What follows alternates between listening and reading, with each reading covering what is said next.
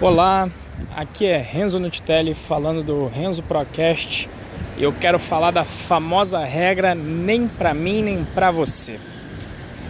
O assunto desse podcast é basicamente continuação da parte de negociação, em particular do episódio anterior, quando eu falei que daria uma dica prática de quando você recebe o rende da empresa, tá?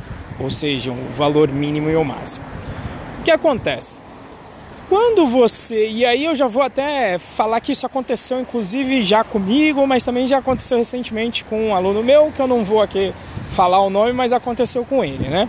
É, ele seguiu as, as práticas de não dizer a pretensão salarial, que eu tinha mencionado aí no, no post anterior, e conseguiu ainda receber o, o rende. E aí foi bem interessante, porque quando ele, ele soube do, do intervalo de salário que a empresa estava disposta a, pagar, ele viu que ofereceram já o mínimo, era mais do que ele tinha, do que ele pediria se ele dissesse uma pretensão. E aí ele já viu na prática é, que, que funciona a, a, parte da pretensão.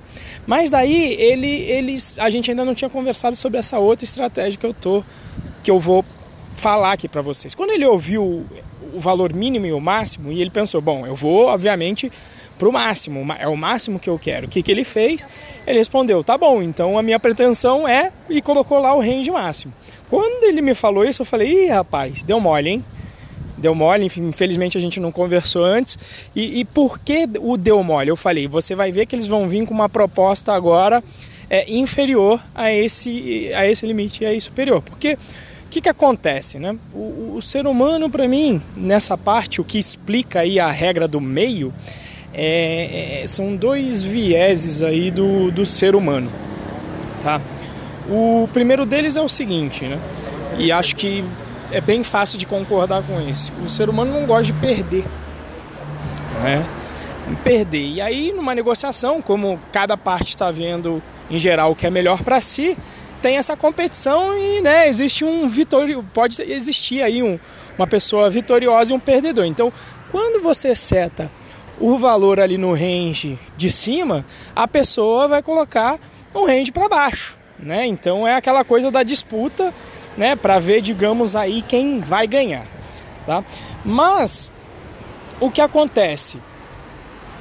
O o, o outro viés para mim do ser humano é que ele não gosta de ser considerado também um intransigente que também não pensa na outra parte, que é até um pouco digamos, um, um, pouco do oposto do querer ganhar, né?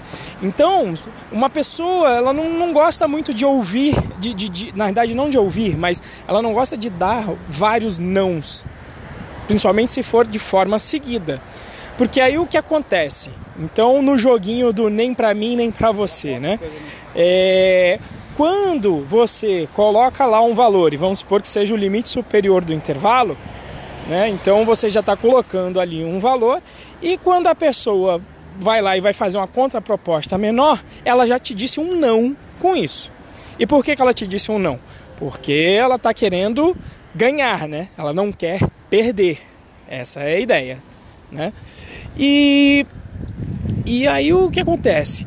Mas ela já te disse um não. Então é nessa hora que o famoso nem pra mim, nem pra você funciona, né? Por quê? Porque o nem pra mim, nem pra você é o não, beleza, você já me disse um não agora, né? Então eu vou abaixar um pouco a minha pedida, mas também não o quanto você queria, né? Então digamos ali que os dois disseram não ao mesmo tempo, né? E aí vai ficar mais ou menos no empate, né? Nenhum vai ganhar. Né? Então o que acontece? Como é que a gente usa essa regra em nosso favor? Se você quer o limite superior lá que te ofereceram, né? Ou vamos, vamos colocar em números. Vamos supor que o limite fosse 5 mil e você realmente quisesse 5 mil de, de pretensão. O que, que você vai fazer? Sempre vai colocar aquela gordura. Vai colocar 6 mil. Por quê? Porque aí se o limite era 5, você falou 6, a pessoa vai jogar 4 né? Falou, não, posso pagar quatro. Falou, aí você vai jogar o famoso nem para mim, nem para você. Vamos ficar aqui no meio termo e a gente fecha em 5 mil. Tá certo? Então, o resumo desse episódio curtíssimo é que essa regra clássica aí, se você não está seguindo essa regra clássica, se você fala como primeira proposta uh, uh, o valor que realmente você quer, sem esperar que o outro lado vai fazer uma contraproposta inferior à sua, você não está sendo um pró, não está sendo um profissional.